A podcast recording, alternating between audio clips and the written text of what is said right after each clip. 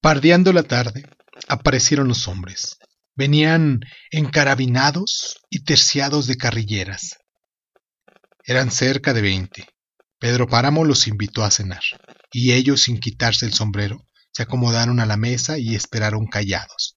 Solo se les oyó sorber el chocolate cuando les trajeron el chocolate y masticar tortillas tras tortillas cuando les arrimaron los frijoles. Pedro Páramo los miraba. No se le hacían caras conocidas. Detrásito de él, en la sombra, aguardaba el tilcuate. Patrones, les dijo cuando vio que acababan de comer. ¿En qué más puedo servirlos? ¿Usted es el dueño de esto? preguntó uno abanicando la mano. Pero otro lo interrumpió diciendo Aquí yo soy el que hablo. Bien, ¿qué se les ofrece? Volvió a preguntar Pedro Páramo. Como usted ve, nos hemos levantado en armas. ¿Y? Y pues eso es todo. ¿Le parece poco? Pero... ¿Por qué lo han hecho? Pues porque otros lo han hecho también. ¿No lo sabe usted? Aguárdenos tantito a que nos lleguen instrucciones y entonces le averiguaremos la causa. Por lo pronto ya estamos aquí. Yo sé la causa, dijo otro.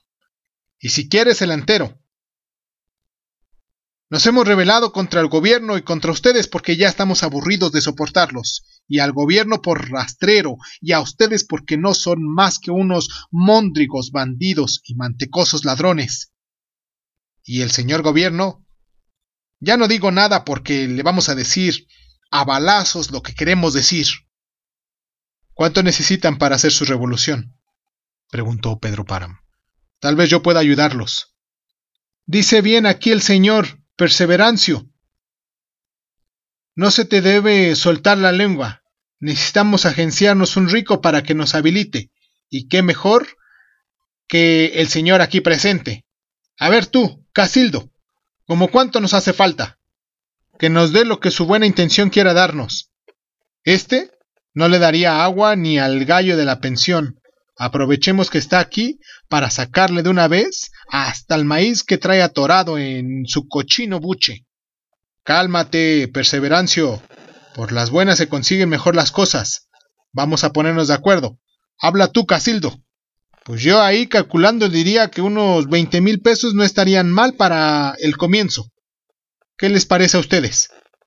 Ahora, quién sabe si al señor este se le haga poco, con eso de que tiene sobrada voluntad de ayudarnos. Pongamos entonces cincuenta mil, ¿de acuerdo? Les voy a dar cien mil pesos, les dijo Pedro Páramo. ¿Cuántos son ustedes?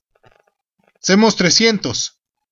Bueno, les voy a prestar otros trescientos hombres para que aumenten su contingente. Dentro de una semana tendrán a su disposición tanto los hombres como el dinero. El dinero se los regalo. A los hombres nomás se los presto. En cuanto se desocupen, mándenmelos para acá. ¿Está bien? Pero, ¿cómo no? Entonces, hasta dentro de ocho días, señores. Y he tenido mucho gusto en conocerlos. Sí, dijo el último en salir. Acuérdese que, si no nos cumple, oirá hablar de Perseverancio, que así es mi nombre. Pedro Páramo se despidió de él dándole la mano.